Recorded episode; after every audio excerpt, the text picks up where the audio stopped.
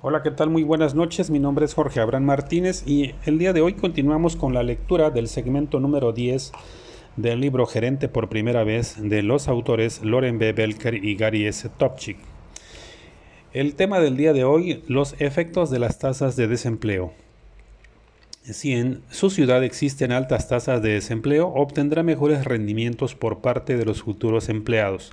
Si una persona necesita desesperadamente un trabajo estable y un pago fijo, tomaría casi cualquier trabajo y estaría más entrenada para convencer al entrevistador por la propia necesidad del empleo. Con tasas de desempleo altas también se moverá dentro de muy calificados aspirantes. No dude, puede sentir empatía con esa gente. Ese en ese dilema, pero debería también darse cuenta de que una vez que se abra una oportunidad que haga posible para ellos aprovechar sus completas capacidades, perderá a esos empleos, empleados. En primera instancia, si la gente está trabajando por debajo de su capacidad, no sienten que este sea un desafío, y en esa segunda instancia estarán buscando inmediatamente un mejor empleo.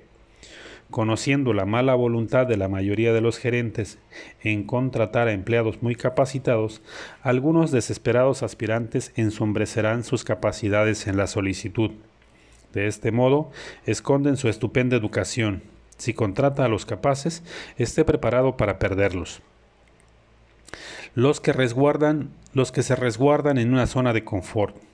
Existe un tipo de persona que es sumamente muy capaz, pero a la que no le gustan los desafíos. Pululan por todas las oficinas, pero pocos admiten ser así. Uno de los principales problemas para personas con esta característica es convencerlo a usted de que genuinamente quieren trabajar en un puesto que parece por lejos debajo de sus capacidades. Con frecuencia se ofuscan porque no les, se les contrata para los trabajos que quieren obtener porque están por demás capacitados. Pronto descubren que la manera de lidiar con esto es no incorporar todos sus conocimientos en la solicitud de empleo. La enfermera certificada que no quiere practicar enfermería no indica su estudio en ese campo Podría recortar su lista de calificaciones para que encaje en el trabajo de oficina que desea. Asimismo, el maestro de escuela que no tolera a los niños pequeños en un ambiente de clase podría no anotar en la lista de su certificado. En la lista su certificado.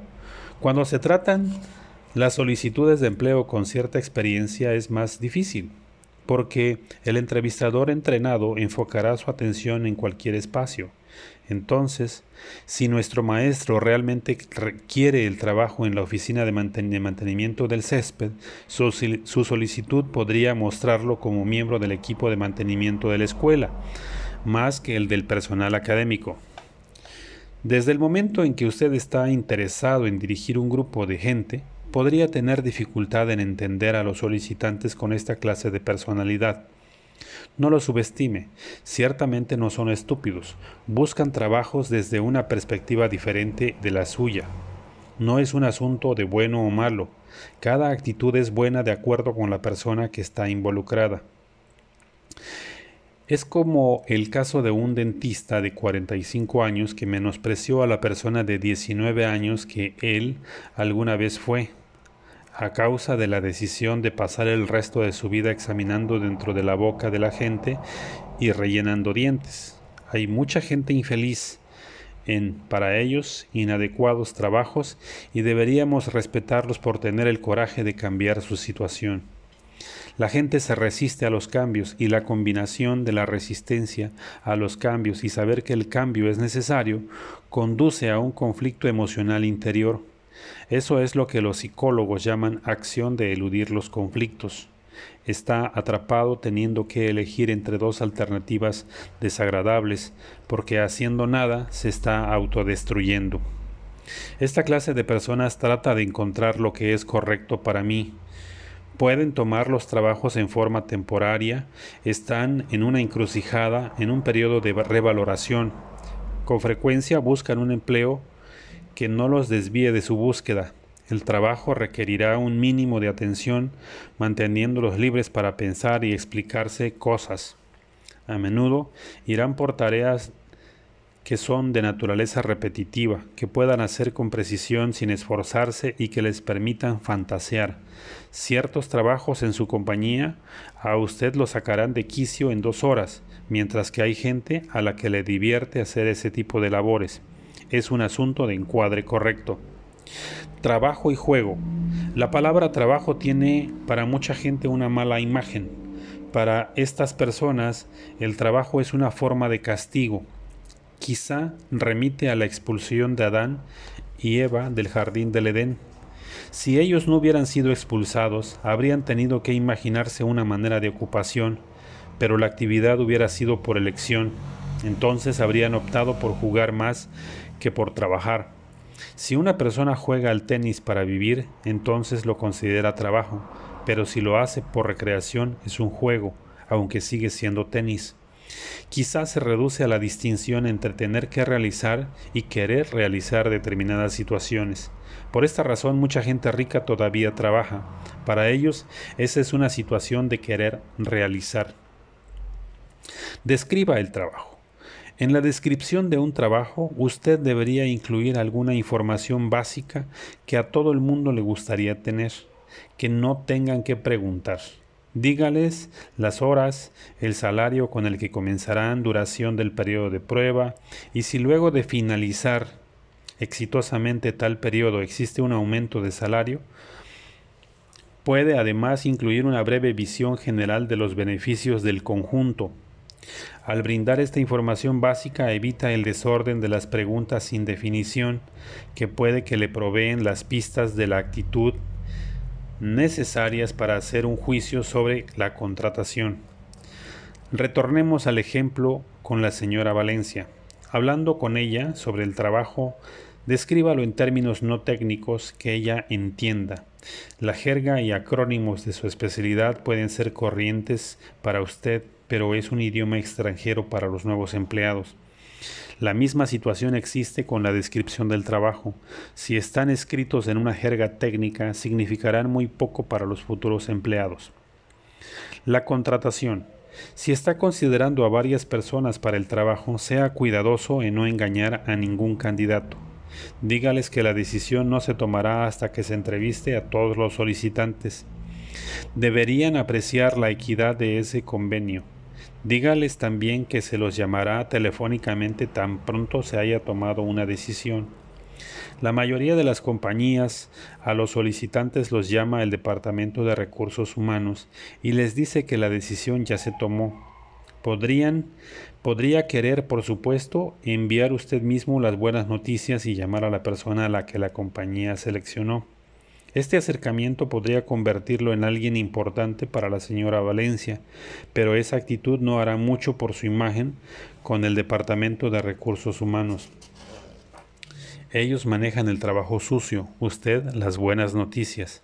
Si tiene que informarles a seis personas que no obtuvieron el empleo, al menos permítales enviar la buena noticia al afortunado. La charla sobre la actitud. Después de que se eligió al solicitante para el trabajo, debería hablar con la persona. A continuación, un ejemplo de una conversación sobre la buena actitud. Desarrollará su trabajo estilo,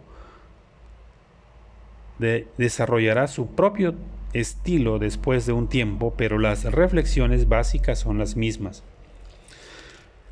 Una de las razones por las que lo hemos elegido para este puesto es que tiene manifiestas aptitudes que en esta organización apreciamos. Su solicitud y prueba de habilidades indican que tiene la capacidad apropiada para lidiar con el trabajo. Muchas de las personas que solicitaron el empleo también tenían la capacidad necesaria para realizarlo, pero la razón por la que lo seleccionamos por sobre las otras fue que manifiesta esa disposición que estamos buscando. Creemos que la diferencia entre un empleado promedio y uno que sobresale es la disposición. No todo el mundo en esta organización tiene una gran disposición. ¿Qué queremos decir con disposición? La disposición de la que estamos hablando es aquella en la que usted no esté preocupado por si está haciendo más que el resto Es una actitud de orgullo en hacer un trabajo de alta calidad y ganar un sentido de logro al final del día. Es una satisfacción personal en el trabajo bien realizado.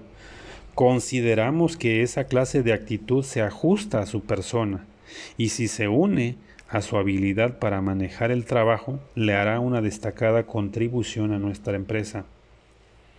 Ahora vamos a analizar las razones para algunas de las frases en esta sucinta charla. ¿Cuándo es un empleado más receptivo a las ideas respecto del trabajo? ¿No es al comienzo del nuevo puesto? ¿Trata la gente generalmente de cumplir con la imagen que cree que tiene de ella? Considero que sí. Recuerde, la entrevista y la posibilidad de que el solicitante podría haberlo estado, que el solicitante podría haberlo estado manifestando la actitud que pensó que usted quería. Ahora sabe que la disposición es extremadamente importante para la compañía y para usted como gerente. Necesita manifestar esa clase de actitud en el trabajo. No es en esta una situación ¿No es esta una situación tipo ganar-ganar para ambos? ¿Por qué informar el hecho de que hay gente en la compañía que no tiene esa necesaria actitud de disposición? Si se queda en silencio acerca de los que tienen una actitud indeseable, sus palabras se tornarán sin sentido cuando el nuevo empleado se tropiece con uno de ellos. Por lo tanto, cuando encuentre al compañero con esa característica, recordará sus comentarios y su credibilidad aumentará. Podría llegar a pensar, me dijo que existen personas como esta, con una mala disposición, y estoy aquí para revertir esto. Su credibilidad será fortalecida. El momento apropiado para hablar con un nuevo empleado es un asunto de preferencia personal cuando la persona se encuentra en la oficina después de haberle notificado que obtuvo el empleo, puede ser el momento ideal para felicitarla y tener la disposición para el diálogo. Esto reforzaría el primer día del trabajo, pero de una manera discreta porque existen muchos temas dentro de la mente de los nuevos empleados ese día. Ella está nerviosa Volvemos a la señora Valencia. Está preocupada por si le gustará a la gente con la que se encontrará y por si ellos serán de su agrado. Pero ese primer día es cuando la nueva empleada es más receptiva respecto de lo que se espera de ella. Bueno, hasta aquí el segmento número 10 de este libro. Espero que estén con ese mismo interés en seguir la lectura de gerente por primera vez. Nos vemos en el próximo segmento.